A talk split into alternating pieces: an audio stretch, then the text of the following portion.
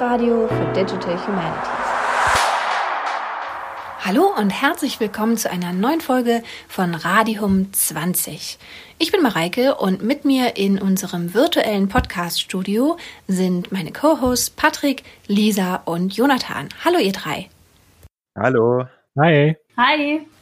Wir haben das Jahr 2021 und das bedeutet für die Digital Humanities Community, dass pandemiebedingt zum ersten Mal seit der allerersten Konferenz im Jahr 2014 jetzt keine Jahrestagung in Präsenz stattfinden kann. Aber derzeit läuft ein alternatives Konferenzprogramm, die VDHD 2021, von der wir ja hier bei Radio Home auch schon berichtet haben. Und bei dieser Konferenz gibt es zwei Eventwochen und viele Zwischenevents. Eine dieser Eventwochen haben wir schon hinter uns. Im Moment ist die Phase der Zwischenevents und im September beginnt dann die zweite Eventwoche. Und anlässlich dieser Situation haben wir heute eine Sonderfolge für euch. Und für diese besondere Folge haben wir auch einen besonderen Gast, nämlich Peter Gietz. Peter Gietz ist langjähriger Schatzmeister gewesen im DHD-Verband, also im Verband der digitalen Geisteswissenschaften im deutschsprachigen Raum. Er ist außerdem auch Gründungsmitglied des Verbandes und kann uns darum eine Menge über diese Institution der Digital Humanities im deutschsprachigen Raum erzählen. Ursprünglich ist Peter Gietz Geisteswissenschaftler und zwar hat er Indologie studiert, hat dann aber schon während seines Studiums auch durch einen Hiwi-Job äh, das Programmieren begonnen, hat sich das zunächst selbst beigebracht und ist dann der Leidenschaft des Programmierens verfallen, ist dann irgendwann auch aus der Wissenschaft ausgestiegen, hat eine eigene Firma gegründet, die DASI International, die allerdings auch immer eng mit Forschungsprojekten zusammenarbeitet, sodass dieser Kontakt auch nie ganz abgebrochen ist. Peter, mal Hand aufs Herz. Der Schritt aus den Geisteswissenschaften in die Wirtschaft, ist dir das eigentlich damals sehr leicht gefallen? Also im Nachhinein, äh, obwohl ich natürlich ein bisschen traurig bin, dass ich jetzt nicht mehr hauptamtlich äh, Geisteswissenschaften betreibe, bin ich ganz froh, also eine handfeste Sache äh, dann gemacht zu haben. Wir haben uns auf Authentifizierung und Autorisierungsinfrastrukturen spezialisiert. Das ist eine sinnvolle Sache. Da können wir für gute, für für äh, also Kunden, äh, die wir gut finden, können wir da Gutes leisten. Ja, das klingt sehr, sehr gut. Erinnerst du dich denn noch, was so dein erster Kontakt mit den digitalen Geisteswissenschaften war und wie es überhaupt dazu kam? Also ich meine, von der Indologie zur Technik und zur Informationstechnologie ist ja erstmal ein weiter Schritt, also würde man jetzt von außen so annehmen. Wie ist es dazu gekommen? Also es, es, ist zwar ein weiter Schritt, aber aus meiner Generation gibt es, glaube ich, eine Reihe von äh, Geisteswissenschaftlern, die äh, diesen Weg gegangen sind. Also bei mir war es so, dass ich, äh, ich hatte zuerst in Heidelberg Indologie studiert und bin dann nach Tübingen gekommen und wegen meines ersten Kindes äh, bin ich auch gleich zum Professor gegangen und habe nach einem Hiwi-Job gefragt und er hat mir gesagt, ja, ja, haben wir. Der Bibliotheks-Hiwi-Stelle ist, ist äh, frei. Das kannst du gerne machen. Und by the way, äh, hier steht ein Alphatronic CPM-Computer, das ist also vor MS-DOS-Geschichte. Äh, äh, und da ist äh, D-Base und programmier mal eine Bibliotheksverwaltung. So bin ich also als Indologe in dieses, und ich hatte davor mit Computern eigentlich gar nichts zu tun. Im Gegenteil, also als ordentlicher Hippie fand man ja Computer erstmal böse, aber dann habe ich äh, die Challenge angenommen und habe dann auch sofort gesehen, dass es mir irren Spaß macht zu programmieren. Also ich habe als Kind gern Lego gespielt und für mich war und ist eigentlich immer noch, leider programmiere ich ganz, ganz wenig mehr, ist Programmieren wie Lego spielen. Nur man hat den Vorteil, dass man die einzelnen Lego-Steine auch selber bauen kann. Ja, also insofern Allmachtsfantasien. Ich konnte dann auch 16 Stunden am Stück ohne ohne aufs Klo zu gehen, da äh, an meinen Programmen arbeiten. Also das war IT und ich haben uns gesuch nicht gesucht, aber äh, dann äh, gefunden.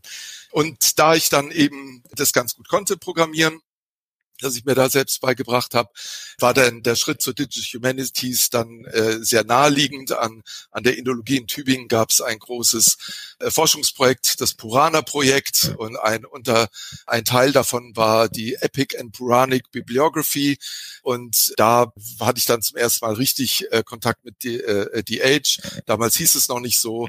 Da war Age in Deutschland hieß eigentlich Two-Step, äh, also das ist ein Textverarbeitungsmodule, die hier in Tübingen entwickelt wurden.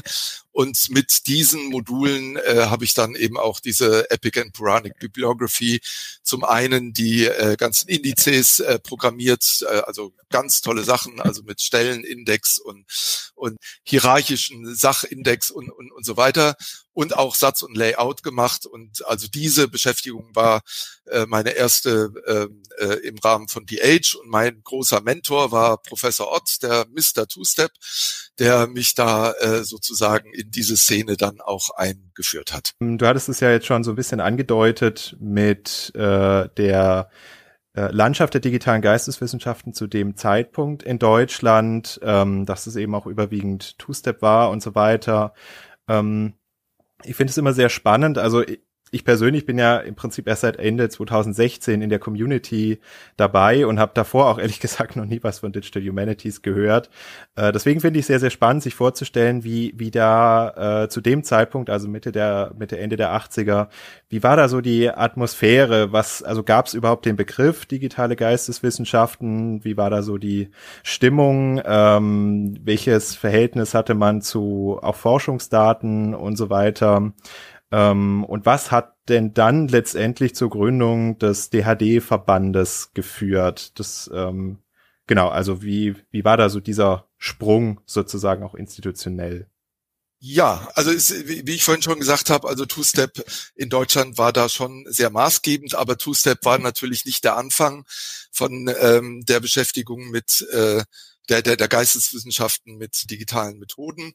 Da ist der große God Mighty äh, Father Busa zu nennen, der ähm, eine Gesamtausgabe der Werke von Thomas von Aquin erstellt hat und dabei also zum Glück bei irgendeiner Party oder irgendwie über zwei Ecken ist er eben an den CEO von IBM gekommen, der ihm dann einen Großrechner zur Verfügung gestellt hat. Und dann war äh, Busa auch noch so klug, gleichzeitig eine Sekretärinnen-Schulung, äh, Schule aufzubauen. Und das Übungsmaterial war eben Thomas äh, von Aquin dieser hieß dann noch nicht äh, Digital Humanities. Da wurde schon ein bisschen auch vom BMBF oder auch, auch von uns Antragstellern gecoint. Es gab ja dann äh, dem, im Grid Computing den Begriff E-Science und dann hat man eben den Begriff E-Humanities gecoint, um eben dieses neue, also äh, diese Hinwendung zur Infrastruktur und zur kollaborativen Arbeit einfach zu zeigen, da ist was Neues entstanden. Ja, dieser Begriff E-Humanities, der hat sich nur eine gewisse Zeit gehalten und vielleicht war der auch besonders in Deutschland maßgeblich. Und dann gab es eben sozusagen den dritten Paradigmawechsel. Und das ist, glaube ich, weniger ein technischer, sondern ein, ja, Ökosystem, sozialer Paradigmenwechsel, dass man sich plötzlich äh, wirklich als weltweite Community versteht. Ja, also davor, also die Literally Leute und auch die E-Humanities Leute, die waren, ähm, das waren immer auch Inseln, die sich auch als Inseln gesehen haben, natürlich international vernetzt, aber dass es so für die gesamten Geisteswissenschaften eine einzige große Community gibt, das ist, würde ich sagen, mit dem Begriff Digital Humanities dann äh, zu coin.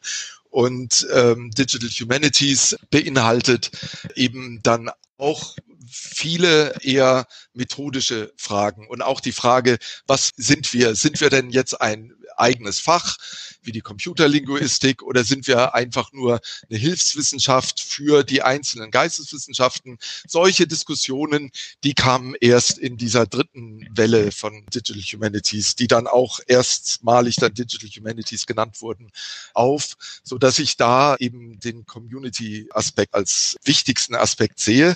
Und diese Folge, die kann man jetzt auch so ein bisschen an den Forschungsdaten entlang ziehen. Also in der, dieser ersten Phase waren Forschungsdaten irgendwelche Texteditionen, die irgendjemand mit irgendwelchen, hier im Sanskrit-Bereich, mit irgendwelchen Transliterationsmethoden, also mit unterschiedlichen, irgendwo auf einen Server gestellt haben und man konnte die über FTP sich besorgen. Also das war Forschungsdaten in den Geisteswissenschaften am Anfang. Irgendwelche Dateien, die auf irgendwelchen Servern in der Welt rumlagen, von denen man wusste, die kann man sich über FTP holen. Und da waren Forschungsdaten wenigstens in den Geisteswissenschaften, in denen ich äh, tätig war, war es eigentlich nur Textedition, Sanskrit-Texte, transliterierte Sanskrit-Texte.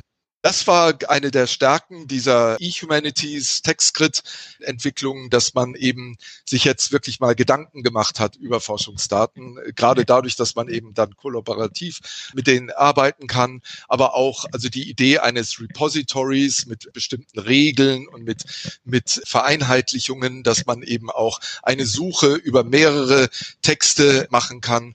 Das sind so diese Infrastrukturmaßnahmen, die da im Bereich Grid Computing, also dass es nun Grid Computing war, das liegt daran, dass damals äh, der Topf eben Grid hieß aber vom Paradigma ist es eben dieses Cloud-Paradigma.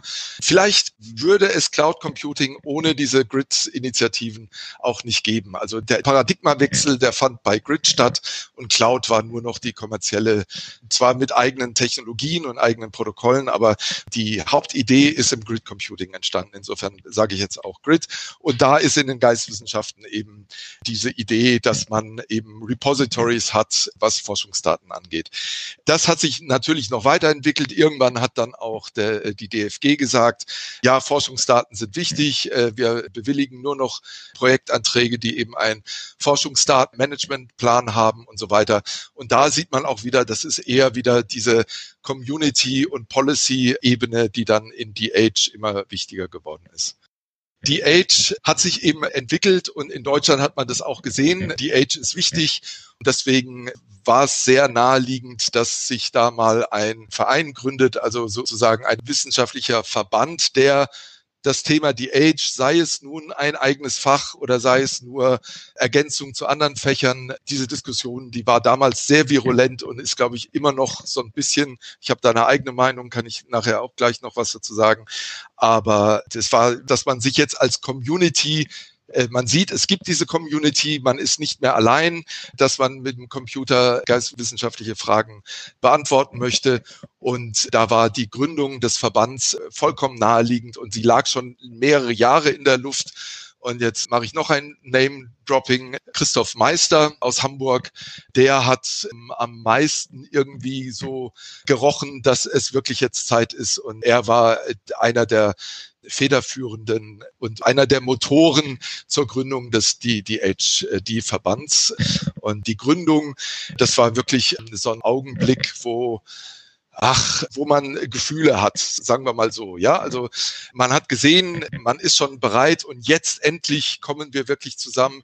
Und dann hat man zum ersten Mal auch gesehen, wie viele da sind. Also dieser Gründungsevent in Hamburg, das waren schon, also ich kann die genauen Zahlen nicht sagen, aber das waren äh, schon eher 100, äh, also über 100 als, als eben zehn Leute. Genau, es waren damals über 150 Leute, die da waren. Ich erinnere mich auch noch, ich war äh, damals studentische Hilfskraft bei diesem Gründungsevent und das war wirklich ein äh, sehr, sehr schönes Event und wir waren auch total begeistert davon natürlich, dass so viele Leute da gekommen sind. Also die Gründung war wirklich ein sehr emotionaler Moment, nicht nur für mich, sondern für die gesamte Community, weswegen ich Christoph Meister da wirklich sehr dankbar bin, dass er diesen Event möglich gemacht hat. Es gab ja schon außerhalb von Deutschland gab es natürlich schon Repräsentationen und auch zwar sehr, sehr alte. Also ADHO äh, für die ganze Welt und EADH für, für Europa. Das sind Communities, die auch schon in dieser alten Literary Computing Zeit schon existiert haben und die letztendlich diese Entwicklung weitergemacht haben. Also in, insofern, da waren natürlich auch viele Deutsche äh, dabei. Elisabeth Buhr äh, als Beispiel, äh, Christoph Meister und noch viele andere. Auf jeden Fall, Christoph rief nach Hamburg und alle sind gekommen. Weit über 100, 150 Leute sind da gekommen und wir haben uns alle gewundert, ach, wir sind, das ist, als ob man sich zu einer kleinen Randgruppe gefühlt hat und plötzlich sieht, man ist ja gar nicht so eine kleine Gruppe, ja. Also das war wirklich so ein Erlebnis, wir sind nicht allein, ja. Und wir wussten es natürlich, international gab es diese ganzen Communities schon, aber dass in Deutschland wirklich so viele zur gleichen Zeit an der gleichen Stelle genau das Gleiche wollen, nämlich sich als Community, als deutschsprachige Vertretung, als Verband, als Wissenschaftsverband äh, für die digitalen Geisteswissenschaften zu gründen. Das war schon ein tolles Erlebnis, das ich nicht missen möchte. Genau, also ich war eh schon emotional da sehr erfreut. Und dann plötzlich ging es ja darum, wer da in den Vorstand gehen soll. Dann wurden Vorschläge gemacht. Ganz unvorbereitet kam dann da auch der Vorschlag aus dem TechScript Daria Umfeld, ähm, an dem unsere Firma beim Aufbau der Infrastruktur maßgeblich beteiligt war. Ja, ähm, und plö plötzlich sagt da aus dieser Gruppe, ich weiß nicht mehr genau, war es Heike Neuroth oder Andrea Rapp, ich schlage Peter Gietz vor. Und das hat mich wirklich gewundert habe es aber dann im Nachhinein verstanden. Und da war ich dann doch sehr, sehr aufgeregt und musste dann eine Kurzpräsentation geben äh, für die, die mich nicht kannten, damit sie sich überlegen, ob, sie, ob ich gewählt werden soll oder nicht. Und obwohl ich eben aus dem Textkretaria-Kreis sozusagen nominiert worden bin, habe ich in lauter Aufregung eigentlich nur über Ott und Two-Step geredet. Aber selbst das, und im Nachhinein, ich meine, Daria hat ja Freunde und Feinde gehabt. Freunde sind die, die eben an den Töpfen beteiligt waren und Feinde sind die, die selber gerne an die Töpfe rangekommen wären. Insofern war das vielleicht, es war in keinster Weise intendiert äh, oder vorbereitet von mir, aber im Nachhinein war es vielleicht ganz gut, weil dann äh, auch die Daria gegen mich gewählt haben und ich dann äh, in den Vorstand äh, gewählt wurde. Das war also wirklich, ich war nicht darauf vorbereitet. Am Ende war ich aber sehr, sehr froh, bin jetzt umso froher, dass ich eben die ersten Jahre, wenn nicht sogar Jahrzehnt, dass ich da eben äh, doch an sehr zentraler Stelle mitgewirkt habe für die Weiterentwicklung des DH-Verbands. Äh, ich habe mich dann brav als ähm, der einzige Firmenrepräsentant in, in der ganzen Gruppe brav dann auch bereit erklärt, die Mitgliederverwaltung zu machen, sprich eben Schatzmeister zu werden. Das allerdings habe ich im Nachhinein schon oft bereut, weil es doch viel, viel, viel, viel mehr Arbeit war, als ich mir damals äh, nur vorstellen konnte. Und ich habe das auch nur machen können, weil ich eine sehr liebe, nette und konstruktive Ehefrau habe, die auch in, in die Verwaltung in der Firma macht und die mir da auch sehr, sehr viel Verwaltungsarbeit den Mitgliedern abgenommen habe. Also äh, der eigentliche Verdienst da gilt meiner Frau, die also da die meiste dieser vielen Arbeit erledigen konnte. Gut, ähm, ich schweife leider ab, tut mir leid, aber was hat der, die DH-Gründung gebracht? Ich würde sagen, sehr, sehr viel. Von diesem Moment, ha, wir sind nicht allein, bis hin zu, so, jetzt sind wir aber auch eine politische Größe, jetzt können wir auch Sachen voranbringen, jetzt können wir in der DFG dafür kämpfen, dass äh, das Thema DH noch mehr wahrgenommen wird. Jetzt können wir auch vertreten, ja, also der Verband hat sich von Anfang an auch als eine Vertretung dieser Community angesehen und dann doch politisch einiges bewirken können. Das sieht man am Ende in der NFDI-Entwicklung. Da hat äh, der DHD-Verband ja auch eine sehr große Rolle gespielt. Aber auch sonst war plötzlich ein Vertretungsorgan da, das die Interessen dieser Community vertreten konnte.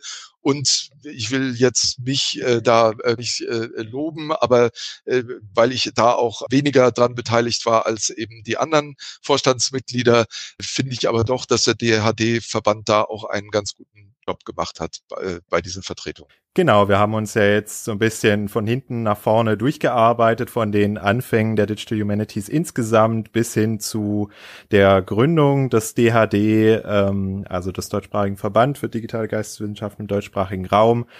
Und mich würde jetzt interessieren, wie die Entwicklung danach aus deiner Sicht stattgefunden hat. Also gerade wenn man die ganzen AGs ähm, anschaut, die sich ja dann entwickelt haben, viele, das haben wir jetzt in den vorherigen Folgen schon immer mal wieder mitbekommen, haben sich ja direkt auch auf dem Gründungstag des DHD insgesamt schon äh, gegründet und danach aber auch. Und ich habe jetzt auch das Gefühl, dass jetzt gerade eine Zeit ist, wo sich viele AGs gründen, ähm, also auch welche, welche Themen äh, sich entwickelt haben und so weiter.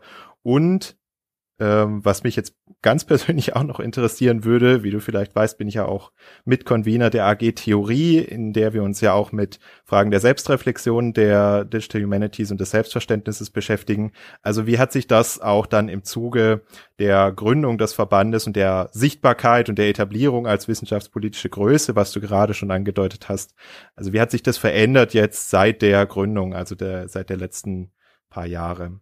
Ja, also jetzt hatte man eben den Verband gegründet und ich hatte ja schon gesagt, dass es auch also eine politische Funktion hatte, aber natürlich hatte der DHD-Verband auch eine sehr formende Funktion auch innerhalb der Fachdiskussionen so, sozusagen. Und die Bildung der AGs zeigt es auch, dass sich da eben sehr viele Einzelthemen doch angesammelt haben, wo es sehr sinnvoll war, dass sich Leute zusammentun, um eben an diesen Themen gemeinsam unter dem Schirm vom DHD-Verband eben äh, zu arbeiten.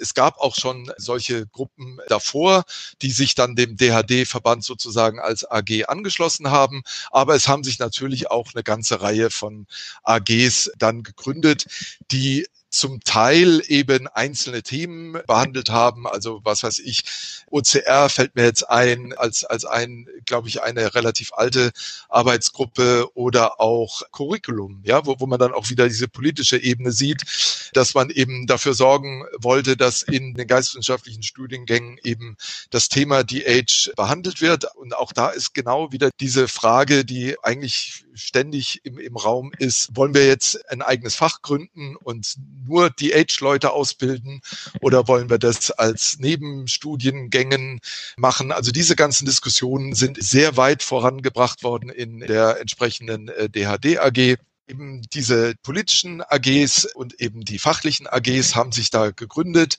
Eine weitere AG, wo sich die Technik und äh, das Politische zusammengekommen ist und halt auch eine der ersten AGs, die sich gegründet habe, ist die AG Datenzentren, die ja auch schon in einem Interview behandelt wurden. Aber da eine sehr, gut, ich bin selber in der AG drin, deswegen kann ich da auch ein bisschen mehr drüber sagen als über andere AGs, aber äh, da finde ich auch das Spannende, dass da auch, ähm, wie soll ich sagen, also neben, neben der Idee, dass sich verschiedene Datenzentren darum bemühen, besser interoperabel zu sein, konnten da eben auch ganz neue Konzepte äh, gedacht werden, äh, wie verteilte Datenzentren mit einem eigenen Dienstekatalog und so weiter. Aber das ist ja alles schon behandelt worden. Ich will nur sagen, dass das eben auch eine politische wichtige Größe ist und auch in den folgenden Prozessen auch die AG Datenzentren hat in dem NFDI-Prozess doch versucht mitzuwirken, dass das eben so einzelne Größen sind, mit denen in Zukunft dann einfach gerechnet werden muss. Und genauso denke ich, wird es in äh, vielen anderen AGs sein.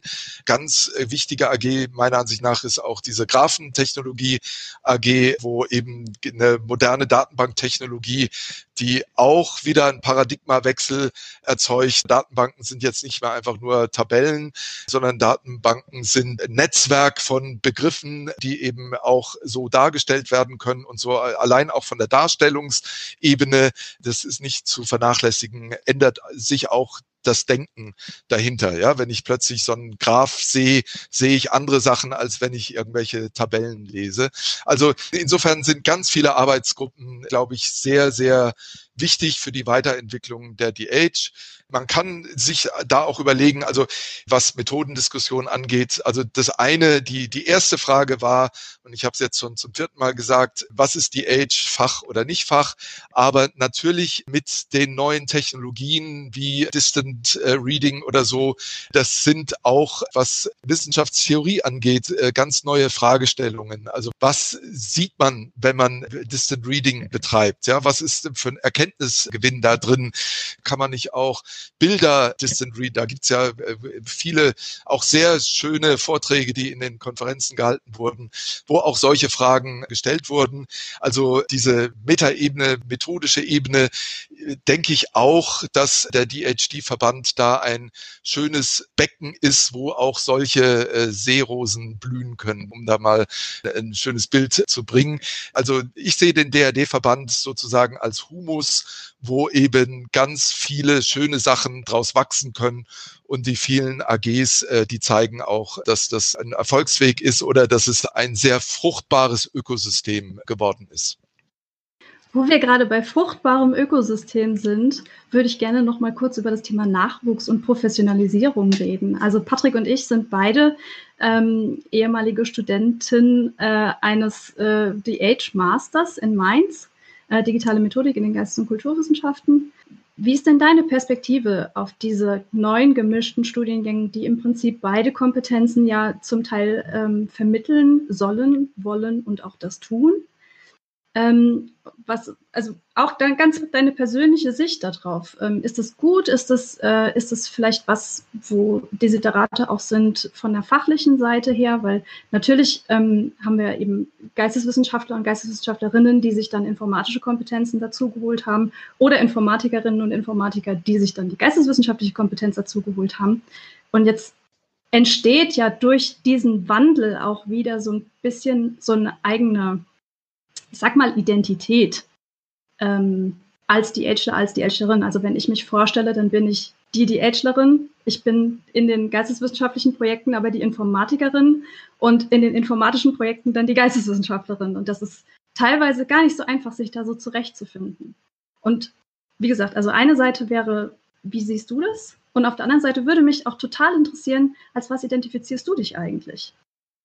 Ja, wollte ich vorhin ja schon, äh, habe ich schon angekündigt, ich will mich da bei der Frage, ist die Age ein Fach oder nicht, äh, outen. Ich bin der Meinung, es ist ein Fach. Ja? Äh, und insofern finde ich äh, diese Masterstudiengänge, die die Ageler ausbilden, auch äh, für genau das Richtige. Ich weiß, dass es da auch andere Meinungen gibt.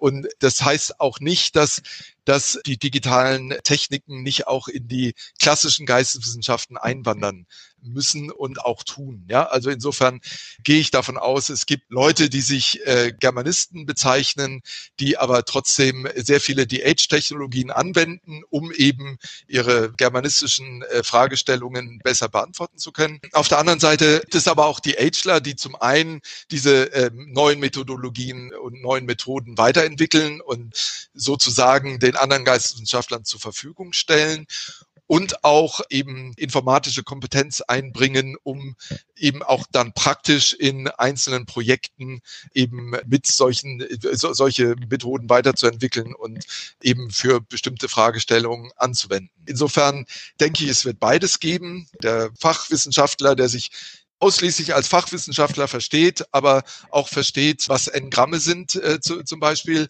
Äh, auf der anderen Seite eben die Agler, die die Methoden weiter voranbringen und auch diese Methodendiskussion. Die findet ja eigentlich im Rahmen der DH statt. In anderen Rahmen ist es eigentlich eher so, es gibt die altvorderen, altmodischen Leute, die, die sagen, das ganze Computerzeugs, das brauche ich für E-Mail, aber für sonst brauche ich es nicht. Und alles andere ist so dieses Anything Goals, gucken wir mal, äh, suchen wir mal, ob da was rauskommt und so. Das ist ja keine richtige Wissenschaft, ja. Äh, die gibt's natürlich auch. Und der Diskurs zwischen diesen beiden Positionen ist, glaube ich, auch sehr fruchtbar, ne? weil im Überschwang, im Enthusiasmus kommt man manchmal auch auf falsche Pfade. Ja, jetzt komme ich zu mir. Ich weiß gar nicht, wie ich mich da bezeichnen soll. Wenn man mich fragt, wer bin ich, dann sage ich, ich kann LDAP, Passwörter und Authentifizierungs- und Autorisierungsinfrastruktur. Und früher habe ich habe ich Sanskrit gemacht. Ja, also äh, ich, ich muss mich da gar nicht so richtig ein, einordnen. In, leider ist es so, dass ich dadurch, dass ich mich entschieden habe, eine kommerzielle Firma zu gründen, und das war kein freiwilliger Entschluss. Das war das Ergebnis. Also ich habe einen Businessplan Plan für ein BMWF-Forschungsprojekt erstellt, um eben eine nachhaltige äh, Struktur, das war eben damals schon Nachhaltigkeits, äh, das ist ja immer so das Thema, was passiert, wenn ein Projekt zu Ende ist und äh, da habe ich einen Businessplan gemacht mit der Idee, dass äh, die Uni Tübingen und der DFN-Verein, der Projektträger war, äh, dann Gesellschafter werden und dass es eben eine gemeinnützige GmbH ist, die eben etwas freier ist, aber im Prinzip im, im Wissenschaftsbecken mitschwingt. Da bin ich so ein bisschen von den Auftraggebern dieses Businessplans, äh, die haben einfach kalte Füße gekriegt und plötzlich haben sie mir gesagt, ja, wenn du an deinen Businessplan glaubst, mach's doch selber. Und so bin ich ziemlich unfreiwillig in diese, sagen wir mal, kommerzielle Schiene geraten.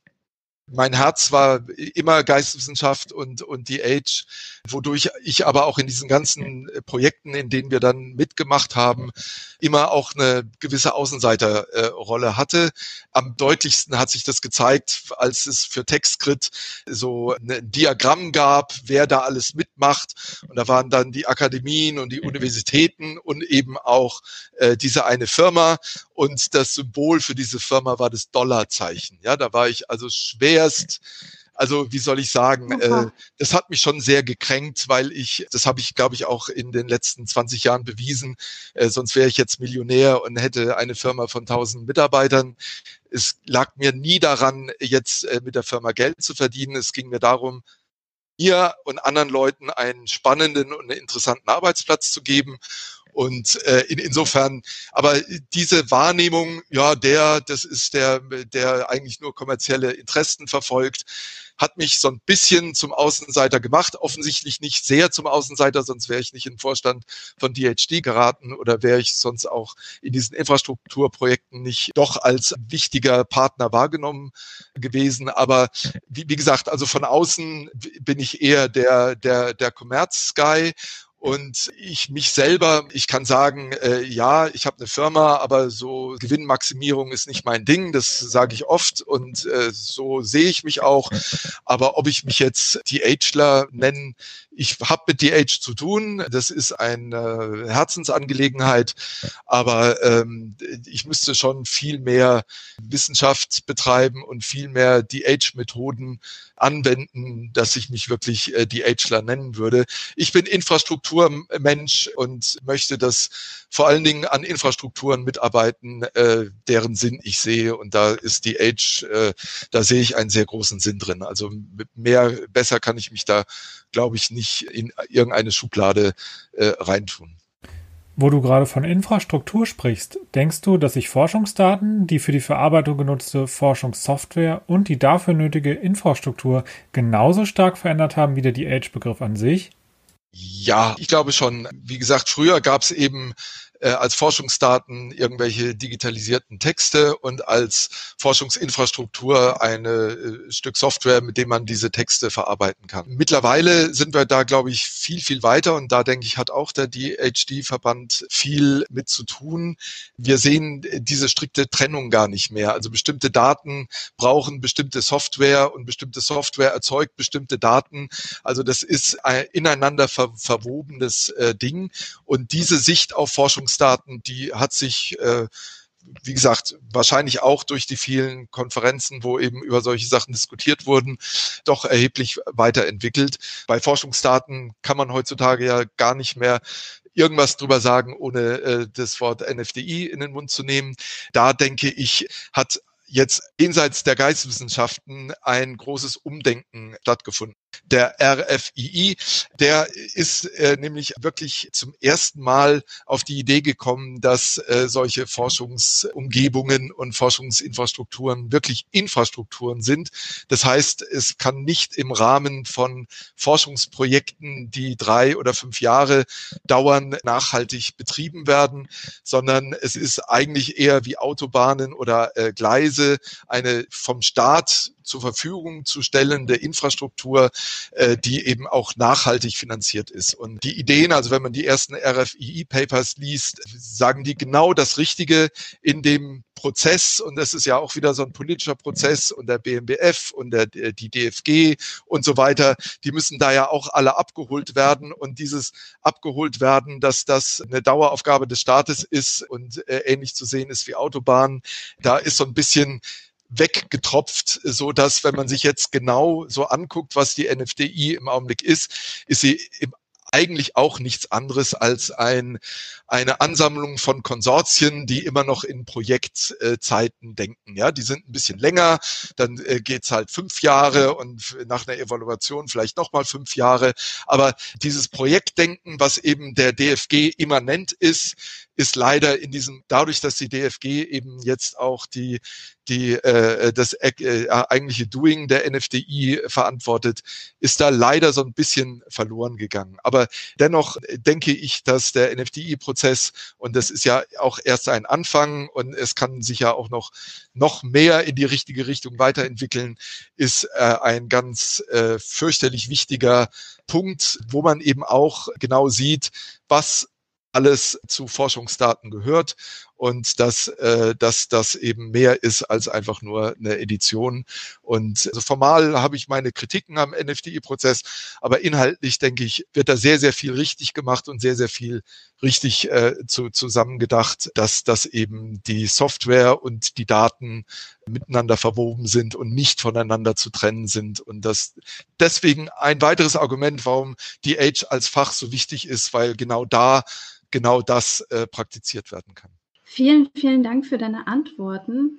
Ähm, ich versuche jetzt mal so ein bisschen den Bogen zu schlagen. Wir haben uns jetzt im Prinzip in kürzester Zeit einen Rundown der letzten Jahre angehört mit so vielen wichtigen Themen, die wir teilweise auch schon im Podcast aufgegriffen haben äh, und hoffentlich auch noch aufgreifen werden.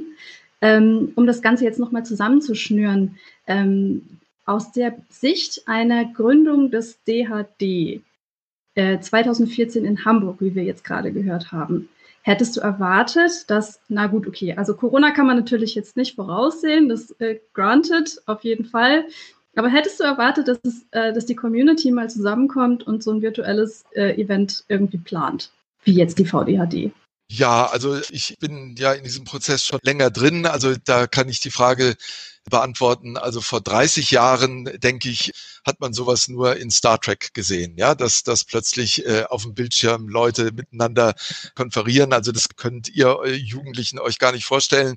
Das, was wir jetzt gerade machen, über Videokonferenz miteinander reden, das war früher wirklich nur in Science-Fiction-Filmen überhaupt denkbar, ja. Also insofern vor 30 Jahren hat äh, glaube ich, noch kaum jemand dran gedacht, dass wissenschaftliche Konferenzen mit diesen Techniken äh, durchführbar sind. Ich meine, dann haben sich eben die Möglichkeiten ergeben und ich meine, Videoconferencing gab es ja auch schon, bevor es Handys mit den verschiedenen Apps, wo man eben Videoconferencing machen kann, gab es ja auch schon davor. Da war es noch was ganz Großes und Teures. Da haben Rechenzentren ganze Zimmer mit einem riesen Bildschirm und riesigen Apparaturen aufgebaut damit man sowas ermöglichen kann. Da hätte man dann gedacht, ja, technisch ist es möglich, aber finanziell nicht, weil nicht jeder Konferenzteilnehmer über so ein Wahnsinns-Equipment verfügt. Aber jetzt und insofern ist da die technologische Entwicklung und die virale Entwicklung sind da vom Timing her gar nicht so ungünstig passiert. Zum Glück ist es äh, angesichts der Corona Krise, wo man eben auf solche Techniken angewiesen ist. Also meine Firma könnte nicht funktionieren. Es sind alle im Homeoffice. Wir haben zwei Stockwerke. In diesem Stockwerk bin ich im Augenblick der Einzige. Heute bin ich mal ausnahmsweise in der Firma, sonst bin ich auch im Homeoffice. Also ohne solche Technologien würde unsere Firma nicht mehr überleben. Und ohne solche Technologien würde im Zeitalter der, von Corona eben auch die Wissenschaft schwer überleben, weil die lebt ja schon davon, dass man sich äh, einmal im Jahr trifft und sich äh, gegenseitig erzählt, was für tolle neue Sachen man gemacht hat und darüber reflektieren kann, darüber diskutieren kann, Kritik einstecken kann, über Kritik nachdenken kann und so weiter. Das sind ja für den wissenschaftlichen Prozess ganz elementare Dinge.